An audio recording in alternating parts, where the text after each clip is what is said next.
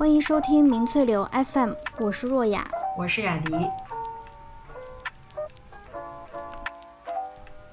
今天我们邀请到一位心理咨询师朋友，和我们一起聊聊正念这个话题。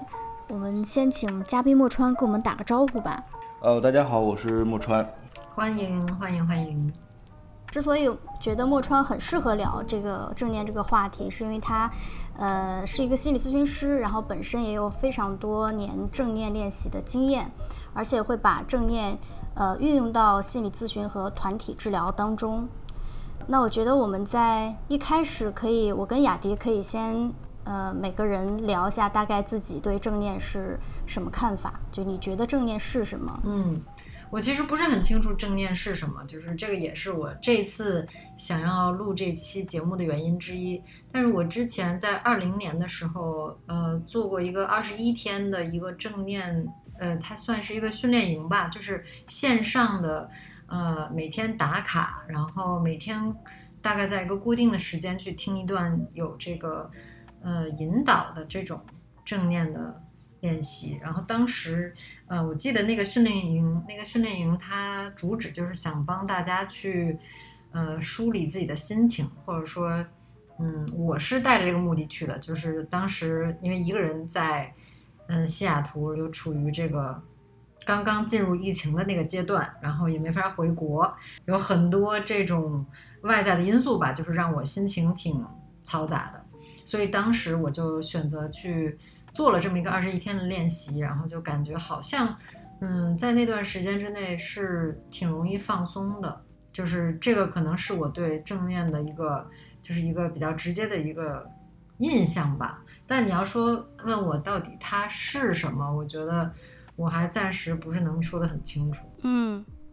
我的话，我可能觉得正念就是能够和压力共处，就是不过度放大压力。或者说过度聚焦的这种生活态度，就是一种正念吧。当然，我也不确定对不对，这个可以等到莫莫川接下来去跟我们聊。我可以分享一个最近让我比较呃焦虑的事情，就是因为我之后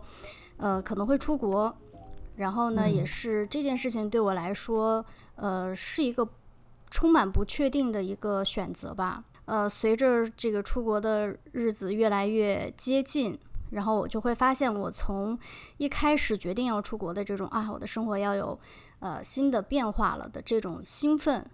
就变成了一种焦虑。我觉得是有具体的这种焦虑的、担心的，然后也会有一些比较莫名的吧。在这个过程当中，我就结合了之前自己大大小小，但是呃焦虑级别比较高的事情，我会发现，就是当我因为一件事情。而产生焦虑的时候，我就是会用力过度，好像在某一个阶段，我所有的注意力跟精力都放在了这件事情上。所以今天其实我，呃，我们聊这个话题，我自己也有一个期待，就是可能会有一些线索，呃，可以，呃，给到我说，哦，正念可以怎样帮助去更好的跟这个压力共处，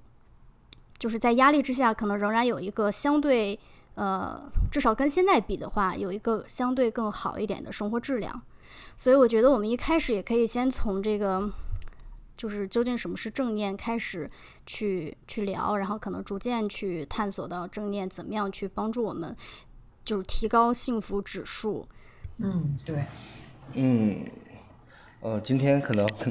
我们觉得有这个机会能聊聊正念这件事儿，我觉得还是挺好的。然后刚才我听你们讲，其实或多或少对正念有一些了解。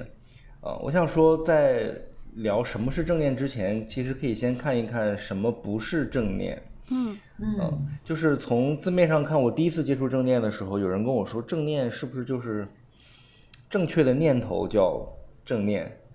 呃，或者说，有人一想到正念，就会想到宗教的一些修行的方法，比如像打坐呀等等的。但现在呢，在专业领域，其实特别是在心理学的领域上，其实对正念呢，它是有一个呃准确的定义的。正念的第一层含义，可能我们要看到的就是，它是一个此时此地的、此时此刻的当下的。还有一个特别重要的观点，叫不加评判的。其实刚才讲，如果讲到正确不正确，其实就是带了评判的，它反而不是一个正念的状态。呃，还有一个就是呃，有人常常把正念和这个催眠啊、冥想啊都把它们放在一起来看，啊，那实际上正念它也还有一层含义叫有目的的。所以从正念减压的创始人卡巴金教授他所定义的正念呢，就是叫有目的的、此时此刻的、不加评判的注意。呃，其实听节目的朋友，包括两位主持人都可以马上现在感受一下，在现在你是什么感觉的？你的身体坐在凳子上，或者在走路，或者躺在那里的，你的身体的感觉是什么样子的？听到我讲话，听到外面的声音，哎，你的心里是什么样的感觉？其实这是一个正念的另一层含义，就是我们觉知当下的能力。我当下的话，就之前我可能也跟两位聊到过，说其实我虽然说其实就我们三个嘛，现在我理论上不应该感觉到紧张的。但是基本上，我每一次在录节目的时候，如果是只有我跟雅迪的话，我可能紧张三分钟。那如果说有一个嘉宾的话，不管这嘉宾是雅迪的朋友还是我的朋友，就是我都会大概紧张个五分钟左右。所以我身体的感受是，呃，我其实是有手是冰的。这个坐姿呢，我刚刚稍微有调整一下。若雅说了，其实她描述了自己的感受。哎，你可以觉察一下，当你把自己的感受描述出来的时候，有没有什么变化？你觉得自己有变化吗？你的那个紧张的感受有没有减弱？说出来的时候，我是觉得有点搞笑的，这就是怎么会录了那么多次，还是容易觉得紧张的？对，嗯嗯。其实刚才你观察到自己的紧张，然后你描述了它，哎，然后你马上还在行为上有一些调整，呃，其实你是认识到现在是一个什么样的状态的时候。你也接受了这个状态，就是你即便有这个紧张，你还带着这个紧张继续我们的录制，嗯啊，所以我们看到，我看到的是你现在就正处在一个正念的状态中。嗯，我刚才在就是在墨川说那个，让我们现在就即刻体验一下这个正念的这个感觉，我就问了一下我自己，然后我意识到其实我有一点走神儿，然后呢，我就。马上就是提醒自己说，哦，那我要专注的听，可能是像你说的，就是有带有目的的，百分之百的把那个注意力放在就是听你说话这件事儿上。然后身体的话，我觉得刚才我是一直有一条腿就是盘着坐着，然后另外一条腿就是。呃，比较放松的这个状态，可能手也是在摸着膝盖或者是摸着脚，这种就是反正是 摸着脚就别说了。对，没有关系，反正就是没有在闲着。对，其实你像我们身体上，比如说你的一些坐姿啊，包括手上的一些小动作，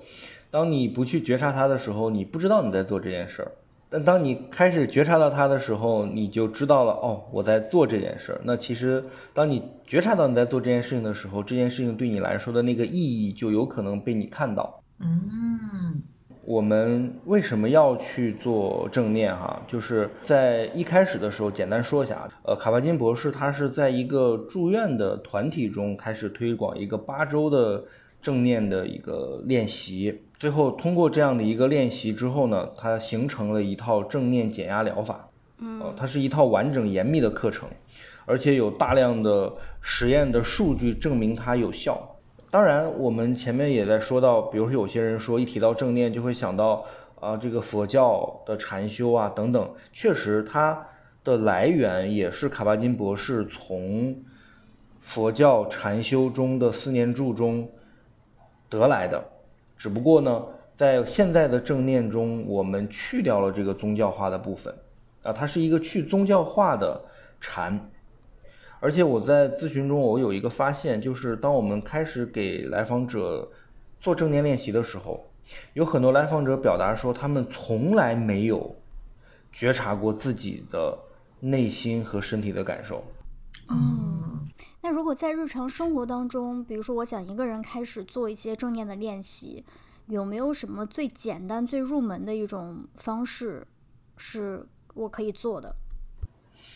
呃，最容易的方式，呃，实际上还是推荐观呼吸吧，就是正念呼吸。就是当我们在呼吸的时候，你会发现你身体中可能会。有一些部位是相对来说比较明显的，感受比较明显的，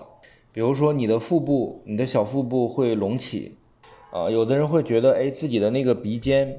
它会有感觉空气进出的那种温度的差异。正念呼吸它就是一个，呃，我们找一个相对来说安静的空间，然后坐在那里，挺直你的背部。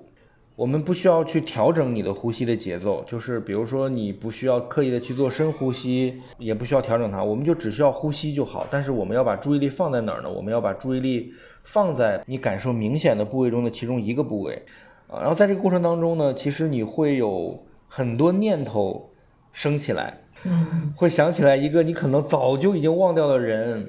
然后没关系，你想起来这件事情也没可也可以。当你发现你想起了其他的事情的时候，其实你就回到又回到正念的状态中来了，你就可以把那个注意力再放回来。就好像雅迪一开始的时候，他有一个目的叫听木川分享嘛，他其实走神了。当他发现自己走神的时候，他其实真的就在那个正念状态里了。然后他马上回到我讲话这件事情上来，其实这就是一个正念的状态。我们有一个叫正念谈话，就是比如我跟你讲了五分钟。然后你来复述我刚才讲了什么，还原度越高，证明你在听我讲话的时候的那个正念水平越高。嗯啊，这个是我们在正念练习中的团队中我们会做的一个小练习。你比如，如果要是走神了，我们常常可能会觉得，哎，我又走神了，哎，我注意力真差，他就开始评判了。呃，当开始评判的时候，可能会产生一个自责。啊，但是你又要回来继续做这件事情的时候，你就会发现你的注意力可能就更难集中，你跑这跑的就更厉害。所以就是我们在一个非正念的状态里面，你的那个失控感会越来越强。呃，但是在正念状态里面，就是哎，我允许他，我知道走神是正常的，大脑就是这么运运转的嘛。我我看见他走掉了，啊，我也能让他回来，就是这样自然而然的。这就是我们每一个人都能够做的正念的练习。如果有时间的话，每天十五分钟。就我刚听下来，我会觉得，呃，在非正念的状态，就是当你出现一个负面情绪的时候，你会把它和自己的这个这个人本身关联在一起。比如说，我这个人注意力真不集中，我怎么又我怎么这么小心眼儿，为这个这么小的事情又生气？可是，在一个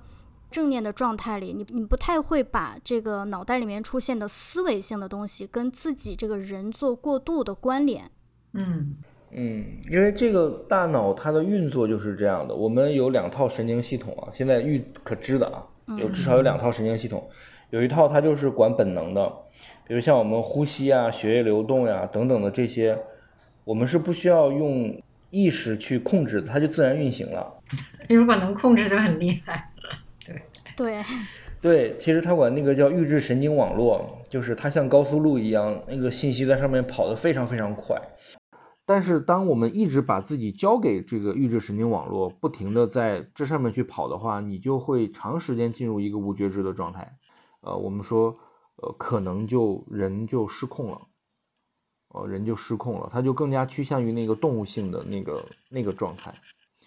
所以，那么在佛教里面讲修行，它其实修的就是那个心嘛。我们常常会看到一张图，是吧？就是我们的心好像是一只大象，但是领着这只大象的是一只猴子。那这个猴子拽着这个大象到处跑，啊，其实这就是我们没有经过修炼的心，叫心猿意马，就这种感觉，它就是一个心。那慢慢的，当我们开始修的时候，我们的这个大象它就开始不被这个猴子拽着跑，然后慢慢的时候，啊，这个猴子也也停留在它身上了。啊，你就可以看到，我们慢慢的进入到了一个呃正念的状态中去，啊，所以这个是其实正念在科学的验证上也是得到了充分的验证的。嗯，刚刚其实你也有说到，如果我们可以每一天做十五分钟的正念训练的话，呃，比如说像观呼吸。去建立另外一套神经系统、神经网络，是可以帮助我们更好的可以觉知，呃，自己的身心状态，活在当下的。呃，我其实挺好奇，说我们这十五分钟的训练，它真的它的效果到底是怎样的？它真的足以影响十五分钟之外的日常生活当中我们的身心状态吗？我是觉得它的作用会在潜移默化中呈现出来，就好像我们去健身，比如每天去健身半个小时或者一个小时，呃，但是你不可能健身之外的其他的时间，肌肉一直是那样的一个充血的状态，啊，一直保持在那样的一个，呃，很 strong 的就那样的一个状态中。但是你长期以往的话，你会练成你的那个，比如身材啊，或者你的力量啊，就是其实正念也是一样的，它是需要，呃，我们讲日久为功嘛，就是它需要长时间的训练。你像前面讲到了正念减压疗法，它的八周就可以很好的帮助住院病人降低压力的指数，降低他的焦虑与恐惧，它确实会有一个非常明显的效果。北京大学的一个叫刘新华的一个研究员，他呃之前做过一个研究啊，他就说六次的正念训练就能有效提升参与者的主观幸福感。也就是说，如果你每天都能够进行正念练习，它就能够有效的改善你的情绪调节的能力啊，缓解你的压力啊，然后在日常生活中可以有呃更积极的影响，比如说提高你的积极情绪，呃，包括促进内心的平静和情感的平衡，这都是正念能够带给我们的。明白了，如果只要做六次就能有。这种主观上幸福感的改变的话，那我觉得还就是肯定是值得所有人去尝试一下的，因为其实也没有什么，呃，也不是说要花钱，也不是说一定要在什么特定的场所，就是没有这种很固定的要求。对，它其实是很容易做的一件事儿。嗯，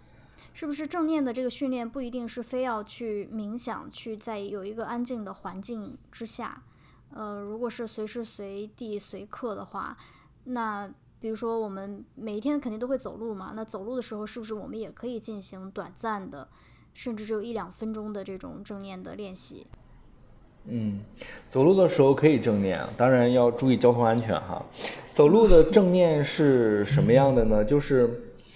呃，你们能想，你们现在坐在这里，能够回想起自己走路的时候。都会经历什么吗？你会感觉到你的脚与地面接触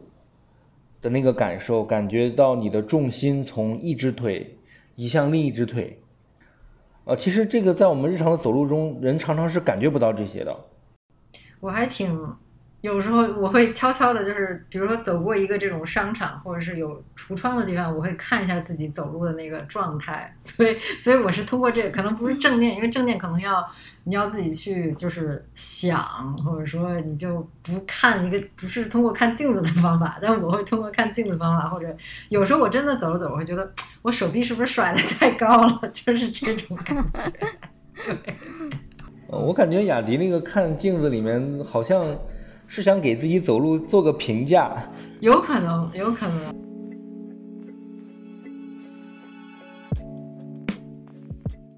大概几个月之前吧，我开始用一种记笔记的方式，其实是写日记了。我不太确定它算不算是一种正念，但是我会发现自己更容易去处在一种心流的状态，在做写作的时候。我觉得。呃，严格呃，严格意义上来说，我不把它定义为一个正念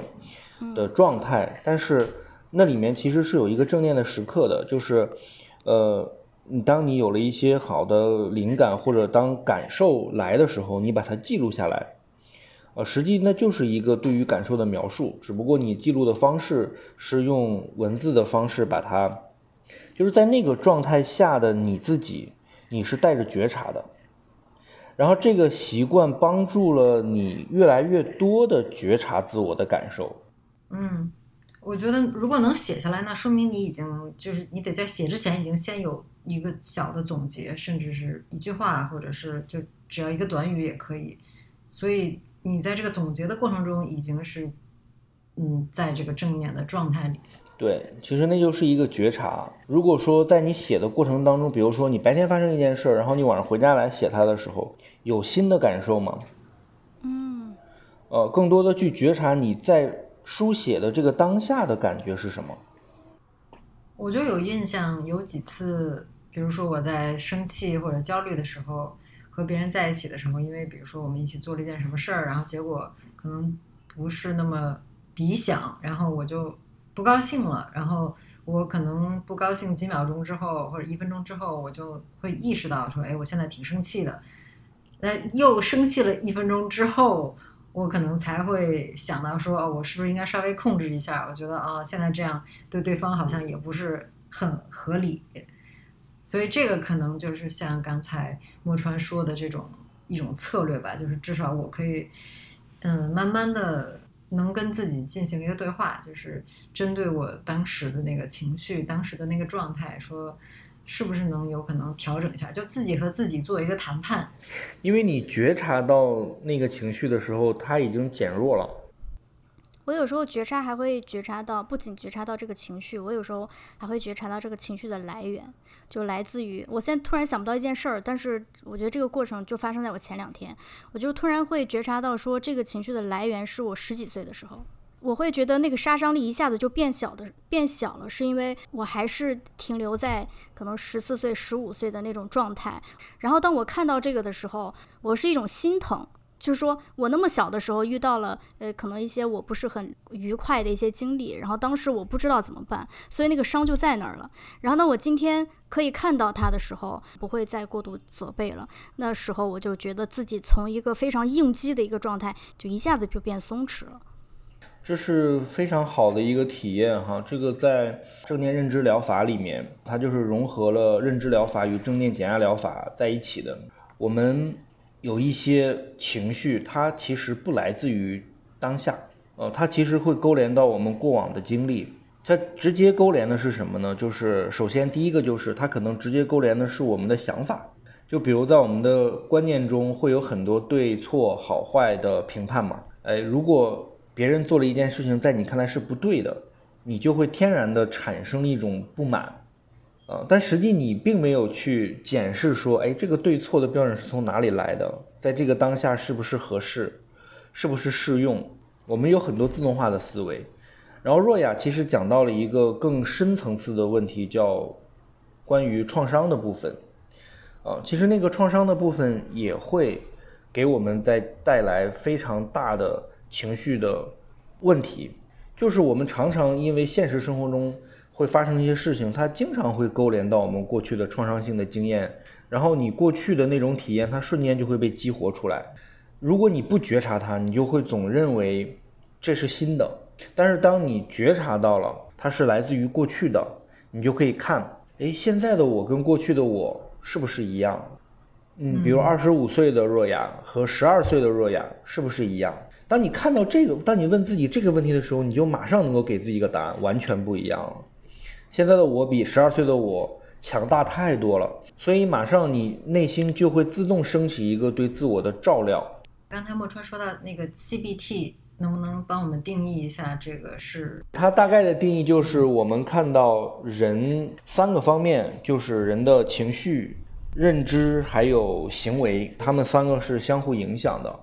就是我们常常看到的人，我们常常看到的是情绪跟行为，但其实，在情绪跟行为的背后，它都有一个认知。就是那这个，嗯，这个疗法它和正念之间是怎么样的一个关系呢？嗯，其实，呃，所有的情绪它都有它的意义嘛。正念认知疗法里面，它会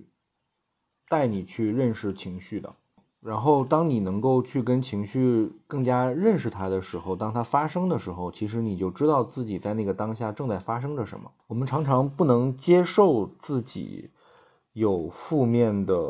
情绪，或者说会有一个这种设想，叫如果我一直在这个状态里，就会怎么怎么样。它甚至慢慢可能会形成一些模式。当正念训练介入进来之后，当人越来越多的用正念减压的方法。用正念练习来提升自己的觉知力。你比如以前他产生了一个灾难性的想法，他不允许这个想法离开。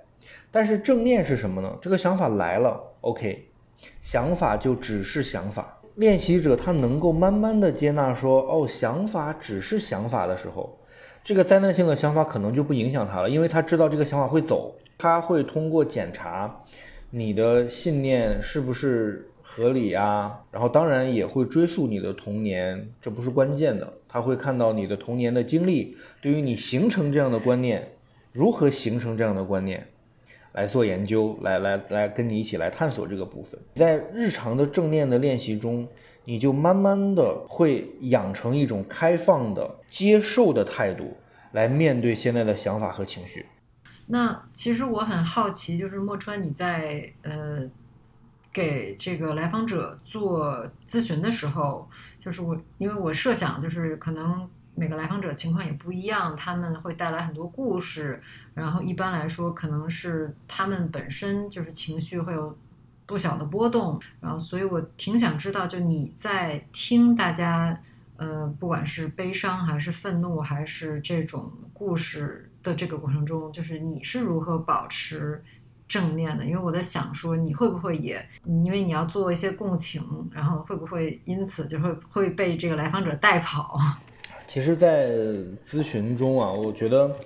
呃，咨询师就是一个工具，工具人，就是我常常把自己，对我常我常常把自己比喻成一个拐杖，就是，呃，来访者遇到了问题，他的人生需要走下去，我们能做的就是用自己的专业陪着他走过一段路，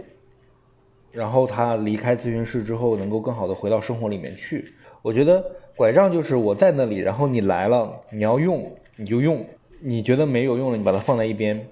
就是我们没有办法很主动的去帮助来访者，但是当来访者来的时候，我们能够做很多工作啊。在工作的过程当中呢，因为咨询师首先咨询师也是人嘛，他必然会勾连到一些自我的情绪。就比如举个最极端的例子，就是曾经有一次咨询中，那个来访者他不讲话，然后我跟他讲话，他也不回应我。我们两个大概做了十五分钟都没有人讲话。在那个当下，在我看来，如果我是一个我的目标就是，那他不讲话，我好尴尬呀，是不是？那可能下次他就不来了，这个来访者就脱落了，甚至我会觉得，哎呀，那可能我遭遇了我的职业生涯的打击，滑铁卢。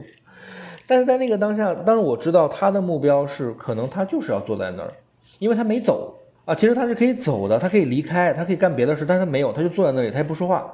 然后十五分钟之后，他开始讲，他说：“我觉得我们的咨询没有用。”其实那个时候我，那我必然会产生一些来自于我自己的情绪，因为这是一个很直接的否定嘛。但在那个当下，我依然能够保持一个觉察，就是能做的事情我已经都做了。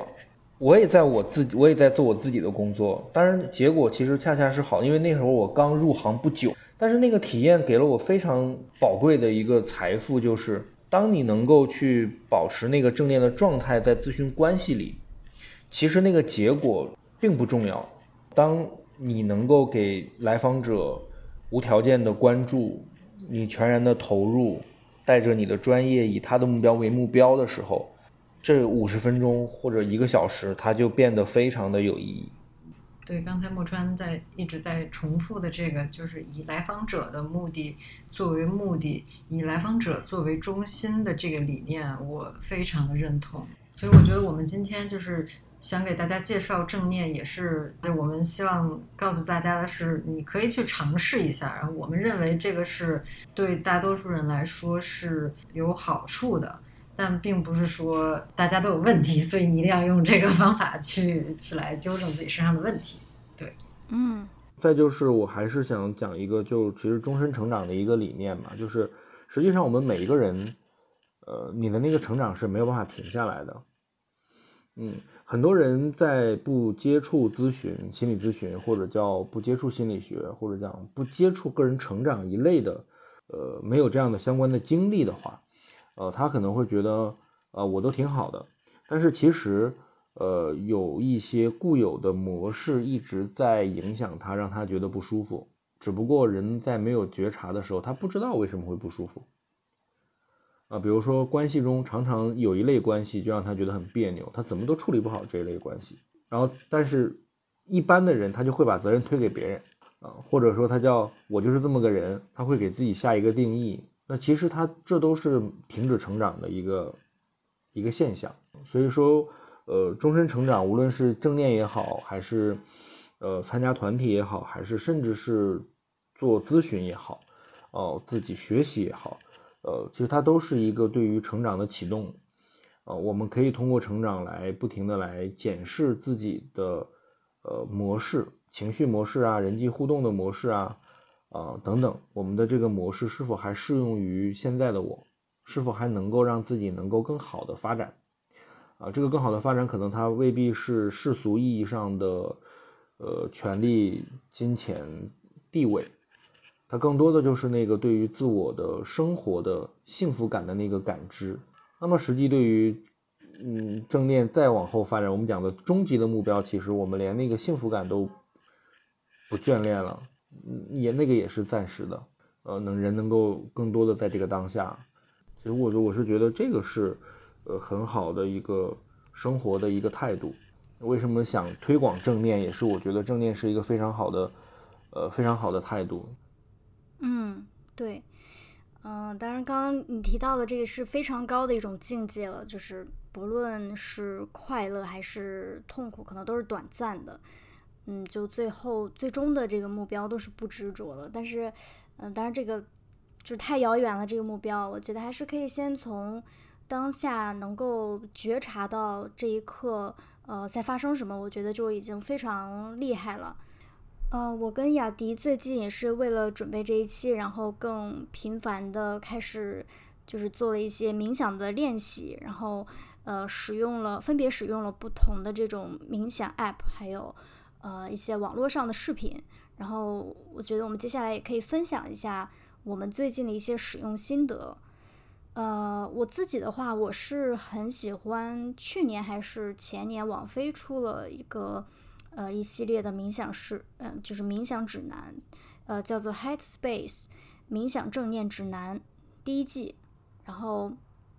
呃，其实现在也是有中文配音版，然后那个链接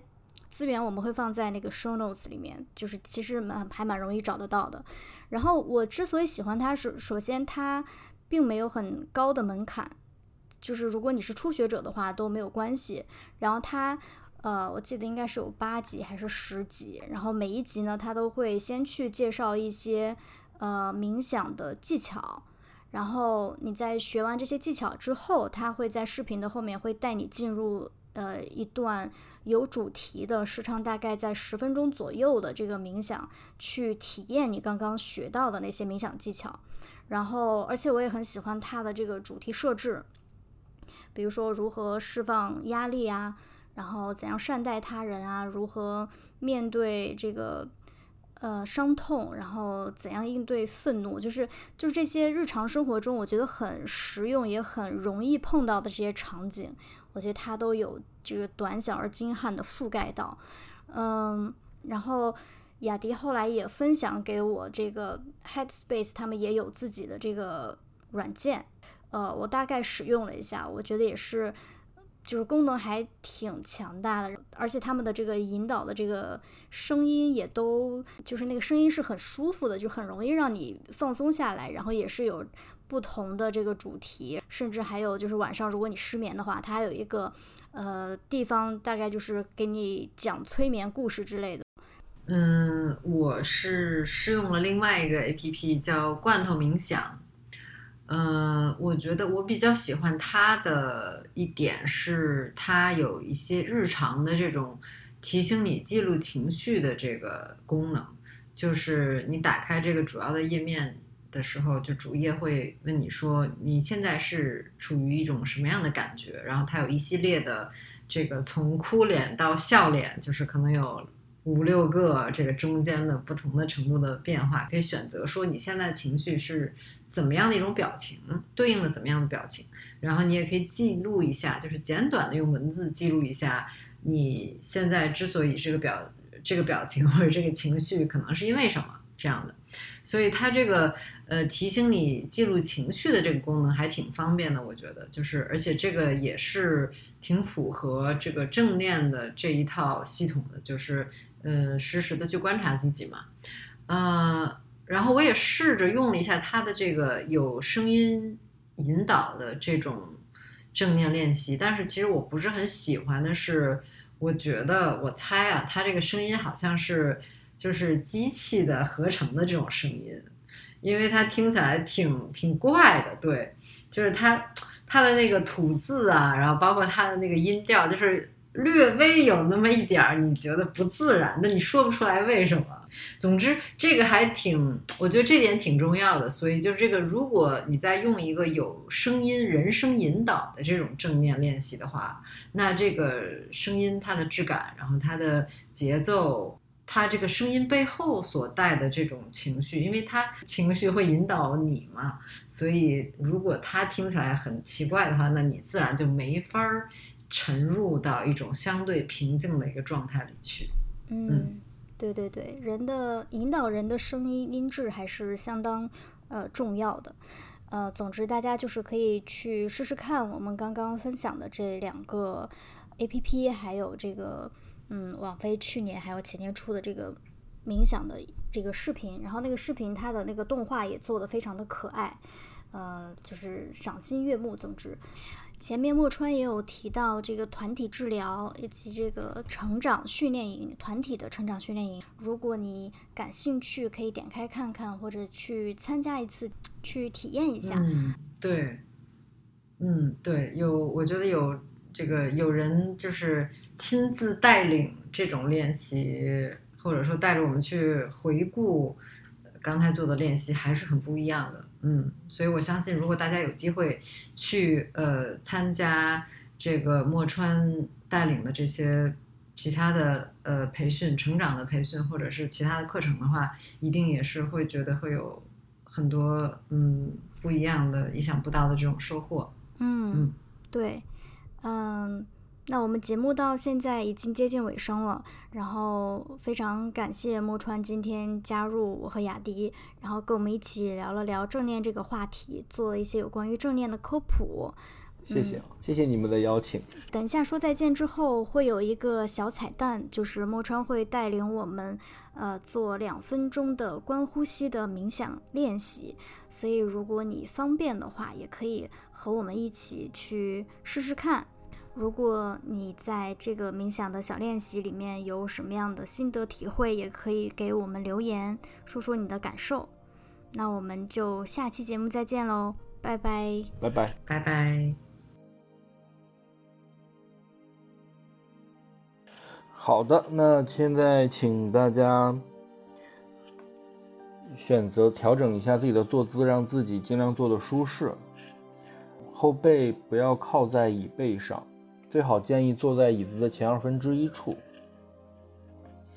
嗯，我们可以挺直腰背，然后将双手放在自己的大腿上，可以缓慢的闭上眼睛，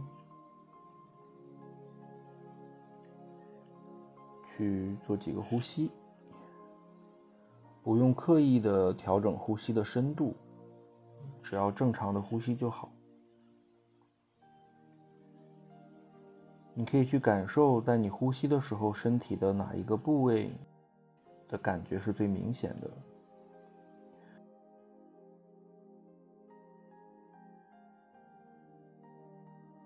是你的腹部，还是你的胸腔，还是你鼻子的前侧？去选择一个感受最明显的地方，将注意力。聚焦在那里，去体验当呼吸的进行，那个部位的感受是什么？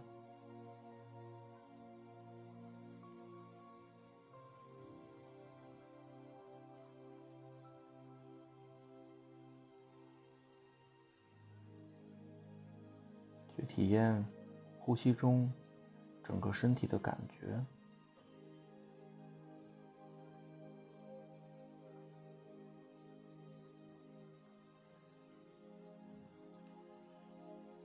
无论你出现了什么样的想法、感受，都没有关系。当你的想法、感受将你从身体的感觉上离开的时候，你只需要温和而坚定的把它拉回来。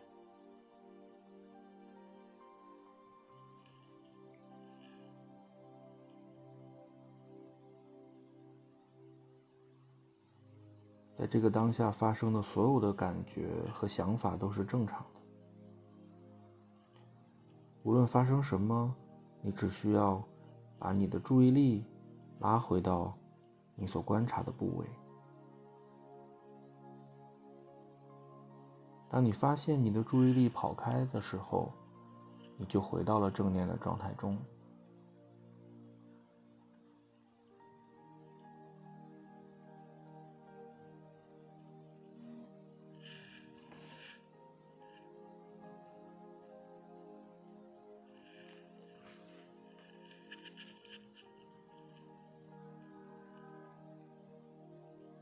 不断的将自己的注意力拉回到你所观察的部位，将注意力放在自己的呼吸上。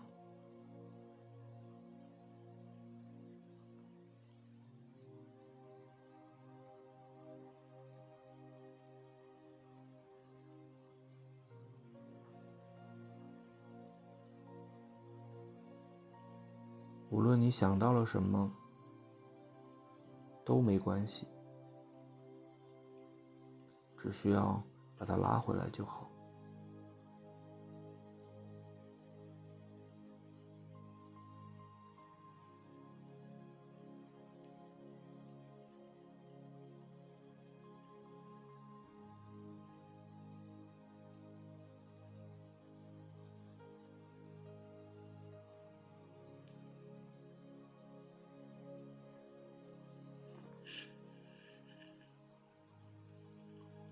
接下来可以将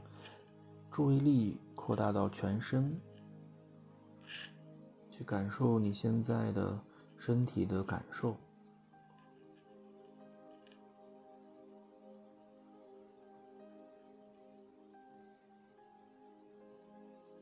最后，我邀请你带着现在的觉知回到这里，回到当下，可以慢慢的。活动活动自己的手脚，慢慢的睁开眼睛。